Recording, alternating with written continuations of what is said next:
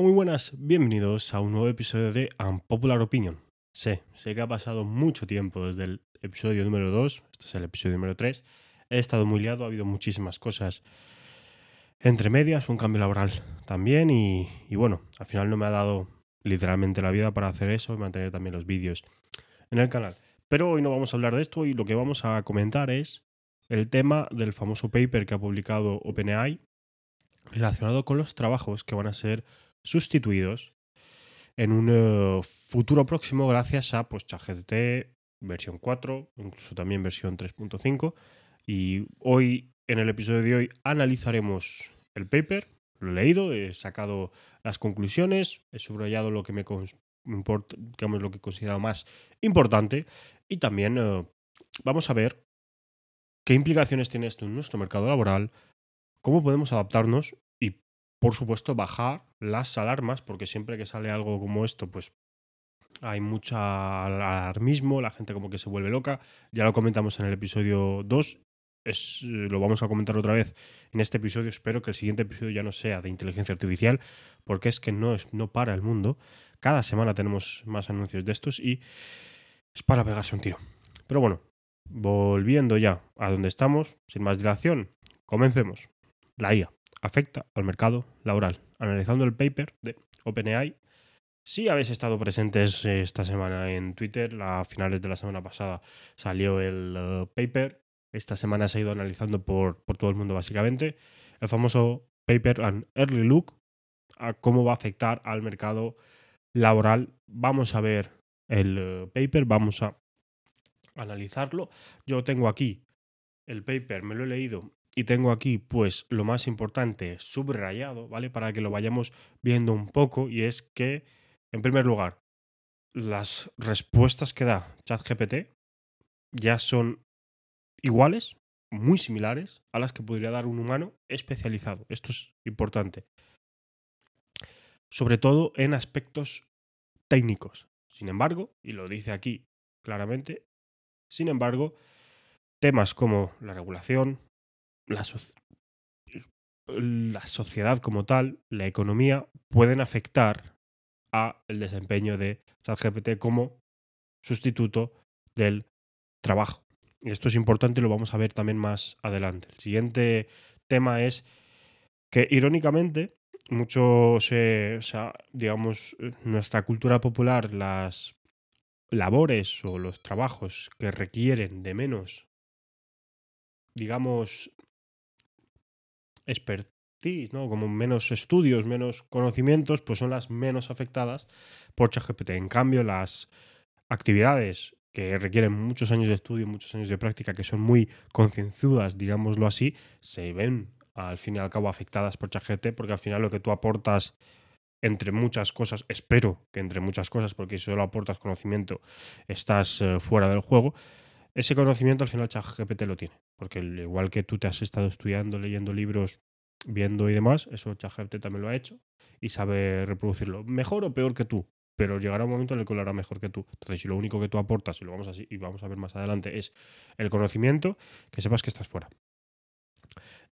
Y en parte es. Eh, me gusta porque es como que todas esas labores que con el tiempo se han ido como denigrando, deshonrado, porque yo que sé, estás eh, barriendo la calle, cosa que me parece una soberana estupidez decir que un trabajo como el de barrendero es deshonroso, a mí me parece una soberana estupidez. Yo creo que todos los trabajos dignos son todos los trabajos son dignos y por ende no hay razón de estar burlándose de cualquier otra persona que no esté trabajando en lo tuyo. E, irónicamente, todas esas burlas se han convertido en, porque normalmente la gente que se burlaba de esto era la gente que tenía un alto standing, ¿no? que había estudiado una carrera, máster, doctorado, entonces tenía pues ese, ese rango así, bueno, pues ahora muy posiblemente vayan a, si solo aportaban conocimiento, van a ser sustituidos. Aquí me, me gustaría destacar que o en primer lugar, la, de dónde han cogido los trabajos es de la O asterisco net eh, database. Luego, que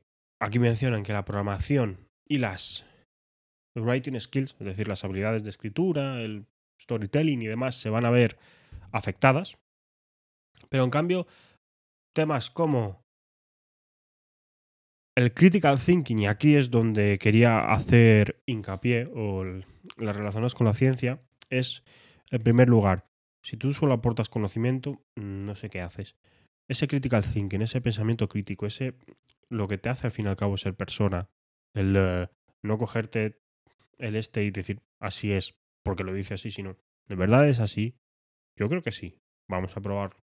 Ese, es, ese tema que una inteligencia artificial aún no puede hacer o relacionado con la ciencia, también ese afán de, descubrir nuevas cosas, de estudiar nuevas cosas.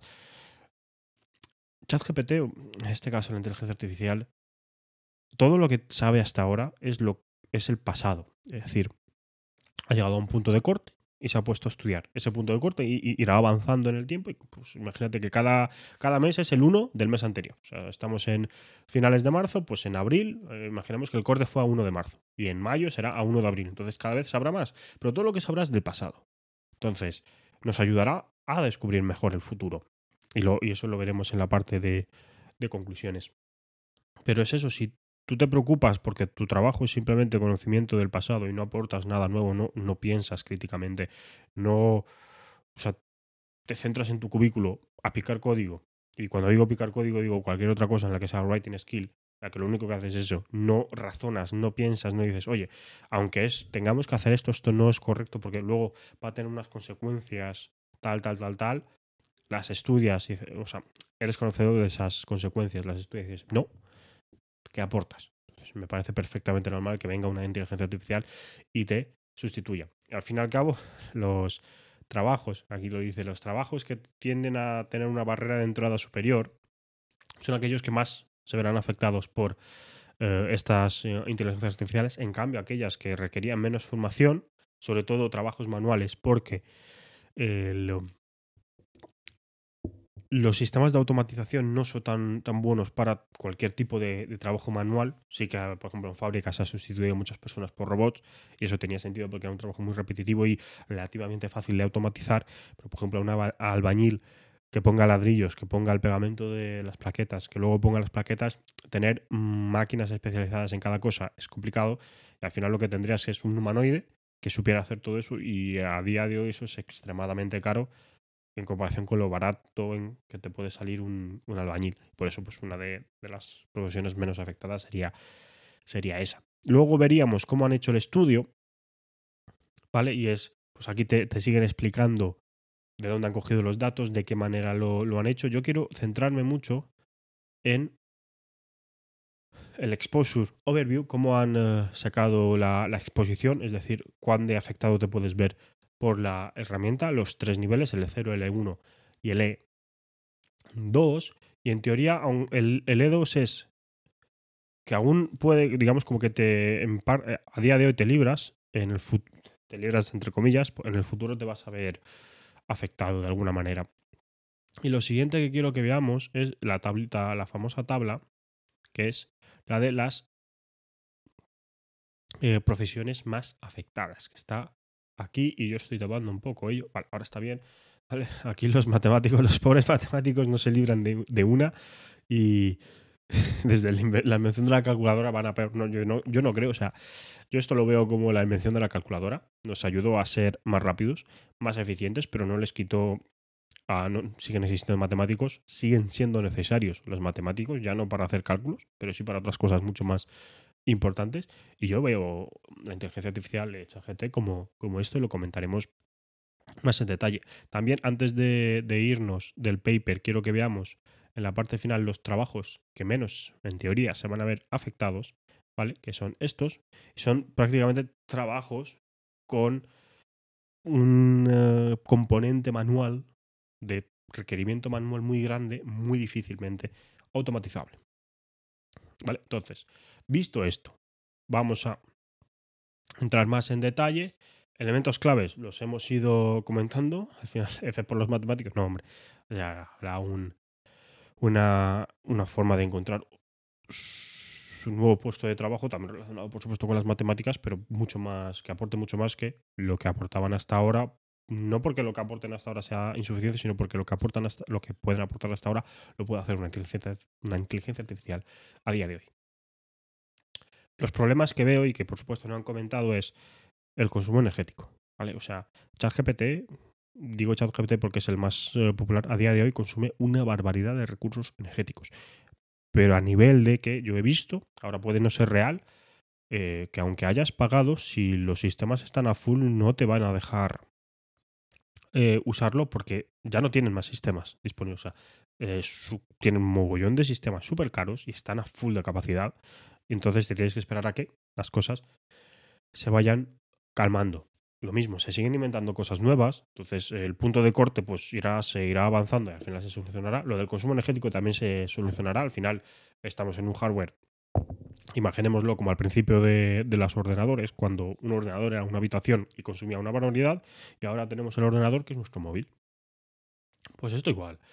Luego, se seguirán inventando cosas y la inteligencia artificial pues tendrá nuevos puntos de corte en fechas para aprender todo lo nuevo que se hizo desde la última vez que tuvo un punto de corte. Pero ¿qué pasa con los sesgos? Al final somos humanos, todos tenemos sesgos. No estoy diciendo que los sesgos sean necesariamente negativos, pero existen. Entonces, hacerlo sin sesgos es extremadamente complicado. Y ahí no sé si se llegará a solucionar porque nosotros como humanos seguiremos teniendo sesgos hasta el final de los días. No creo que eso, no creo que eso pueda cambiar, al final lo tenemos bien implementado en nuestra cabeza y pues intentaremos evitar los sesgos negativos, pero seguirá habiendo sesgos. Interacción humano-humano, ¿cómo afecta esto la interacción entre las personas? Al final se reducirá el número de personas necesarias para hacer un trabajo, se volverán antisociales las personas o aún más, intentarán, sobre todo aquellas personas que tengan problemas de comunicación sociales, centrarse en las máquinas. Porque al final ChatGPT tú le puedes decir, eres una persona amable, cariñosa, detallista, interesada por mí, vamos a hablar. Entonces esa, gente se comporta como lo que tú quieres que se comporte. Entonces esas personas yo las veo como que pueden desafortunadamente caer en comunicarse exclusivamente con, con las máquinas pensando que son mejores que los humanos por diferentes problemas. Interacción humano-máquina. ¿Cómo se verá esto afectado también? Aquí no sé dar la respuesta. Pero aquí, y, y, y el último problema, y este es un problema interesante, es quién es el responsable del resultado si se utilizan las inteligencias artificiales. ¿Cómo veo yo las inteligencias artificiales en este aspecto? Yo las veo como una ayuda y sobre todo en el mundo de la, de la programación, yo lo veo como una ayuda para que siguiera habiendo programadores, se requieran menos programadores para hacer el trabajo y os pongo un ejemplo. Imaginamos que yo, nosotros tenemos una aplicación que tiene cinco personas en back, lo estoy simplificando mucho, cinco personas en back y cinco personas en front. ¿vale? Ahora con, con ChatGPT yo puedo reducir de 5 y 5 a 2 y 2, 4. He reducido mi plantilla a un 40% de lo que antes era. Es decir, al 60 lo he echado fuera. Seis personas están, están fuera. Seis personas que seguramente encuentran otro, otro trabajo. Al final yo he logrado reducir como empresa costes. ¿Por qué? Porque ahora mis empleados, esas dos personas de back y esas dos personas de front, apoyándose en las inteligencias artificiales, ChatGPT, eh, Copilot X, que, se anunció esta semana, pues son mucho más eficientes, mucho más productivas. Ya no se tienen que pelear tanto con, con esto. Lo que antes hacían en dos días, ahora a lo mejor lo hacen en uno. Por, por la ayuda de esto y van mucho más, mucho más rápido. Entonces, ¿se eliminarán a los programadores? No, por supuesto que no. Se necesitarán menos. Se necesitarán menos por cada producto en especial, pero no creo, o sea, no creo que afecte de manera que empiecen a haber despidos masivos que luego esas personas no encuentren otro trabajo de relacionado con la programación. Al final, pues irás a otra empresa que tendrá otras aplicaciones que pasará lo mismo. Pues necesitarán a dos personas. Entonces, se irán reduciendo, yo, lo, menos lo que yo veo es reduciendo los equipos por aumentar la carga de trabajo sin necesidad de aumentar las personas. Debido a que eh, los programadores pues, son más productivos, tienen esa asistencia que les ayuda a hacerlo mejor y yo lo veo así, yo no, veo, no lo veo como una amenaza, pero... Y aquí está el problema, al final seguirá habiendo eh, personas. ¿Qué pasa si quitamos a esas personas? ¿Quién es el responsable de dicho resultado? O sea, ¿qué pasa? ¿Qué pasa cuando tú dejas operar a una máquina totalmente autónoma? ¿Quién es el responsable? ¿La empresa que, tiene que ha usado la máquina o el que ha hecho aprender a la máquina? en teoría debería ser la empresa. Pero claro, la empresa dice, oye, yo no he entrenado esto, yo me lo han vendido, imaginemos un sistema autónomo para el control de una fábrica.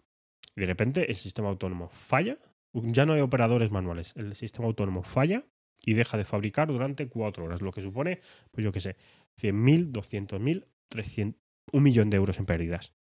¿Quién es responsable de dicha pérdida? La empresa. la empresa lo está sufriendo, pero no podría demandar a la inteligencia artificial. No, es que a mí me la vendieron como que era capaz de operar perfectamente sustituyendo a todos mis humanos.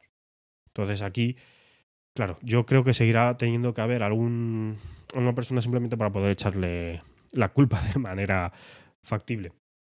Eh, entonces, pues, ¿se resolverá con el tiempo? No lo sé. Porque es que al final, ¿quién es accountable of qué?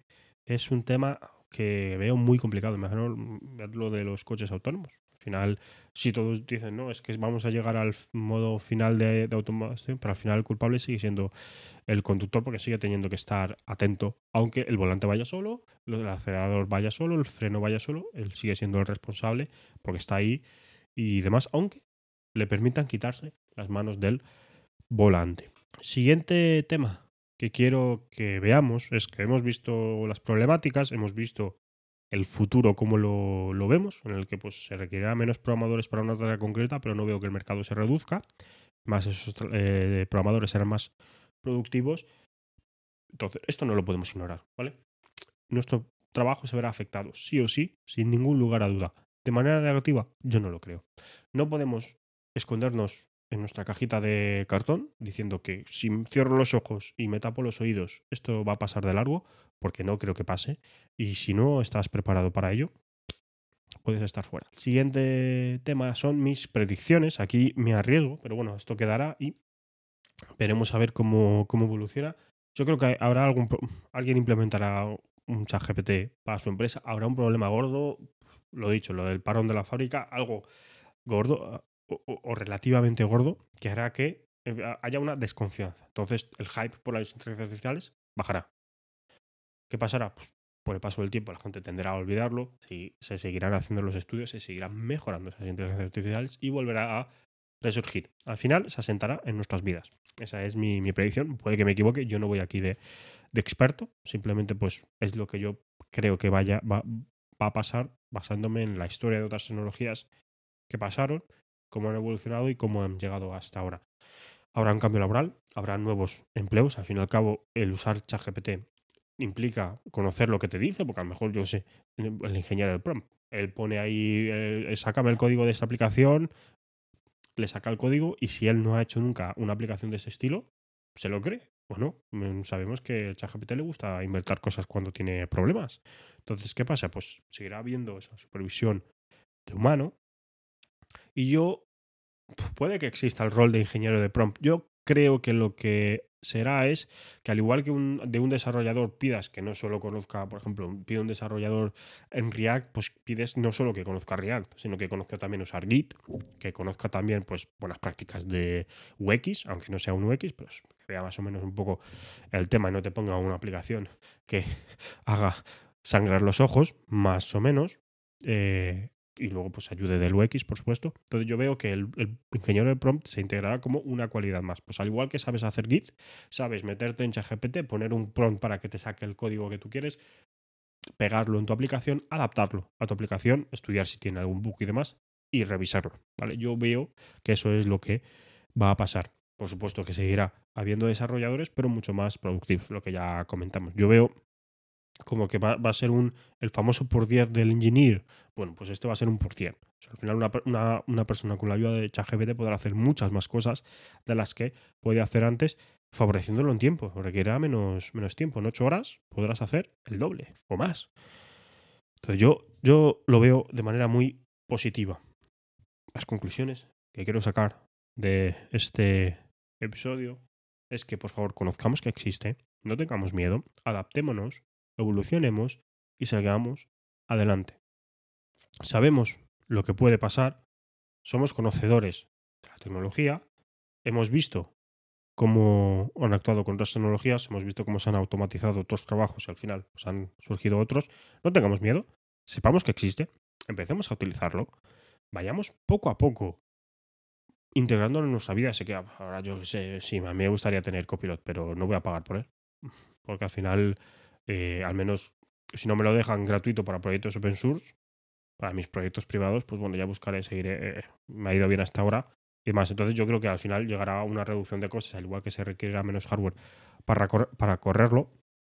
Yo lo veo muy positivo. Creo que nos ayudará a nosotros como industria. Supondrá un cambio en el que si te has sabido adaptar vas a salir muy bien de ese cambio. Y como siempre, que hay una crisis de estas, los que mejor adaptados están resurgirán mucho mejores y los que no estaban adaptados, pues su vida era a peor, a peor, a peor, a peor. Es lo que hay, te puede gustar más o te puede gustar menos. El mundo no para para que tú te adaptes a él. El mundo continúa y somos nosotros los que nos tenemos que adaptar a ese cambio. Entonces, por favor, que no cunda el pánico, que no nos pongamos aquí nerviosos, alarmistas, voy a perder el trabajo, estoy estudiando, pues dejo la carrera. No, no. Ve esto como una ayuda en tu carrera que tienes algún problema y el profesor no está para ponértelo, pues tienes ChatGPT para que te lo explique. Y tienes eh, Bing Chat para que te lo explique. Tienes eh, para que te lo explique. Entonces tienes estas alternativas que te van a ayudar a ser mejor y más preparado. O sea, tú en cuatro años lo que puedes ver en una carrera, ahora imagínate con ChatGPT todo lo que puedes ver adicionalmente a esa carrera. Es decir, ya no necesito estar dos horas en clase para que el profesor me lo explique.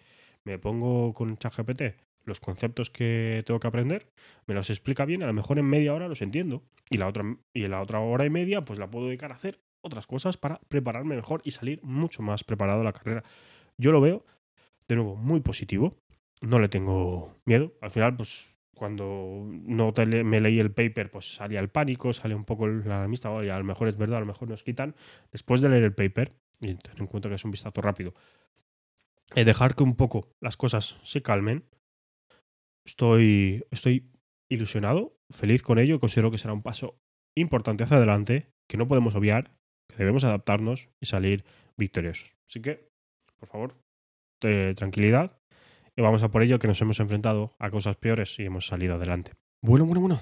Y con esto damos por finalizado el episodio número 3. Espero de corazón que el episodio número 4 ya no sea de inteligencias artificiales porque estén dando vueltas y sea una, una locura, que sea ya de otro tema. Tengo otros temas pendientes que al final pues siempre quiero desarrollar, pero salen eh, problemas y no, y no puedo, pero intentaré hacerlo. Entre los episodios futuros me gustaría hablar uno del tema de las licencias, otro del tema de los bookends o la carrera o qué experiencia necesito para meterme en el mundo de la programación otro de qué significa ser programador. Pero bueno, estos son qué significa ser programador, desarrollador o qué esperas de un ingeniero informático. Y es que nada más, dicho esto, espero que os haya gustado este episodio. Cualquier cosa, como siempre, la podéis poner pues, en los comentarios de la plataforma donde, donde se suba. Y nada más, me podéis seguir por Twitter, me podéis seguir por el canal y nos vemos en la próxima. Adiós.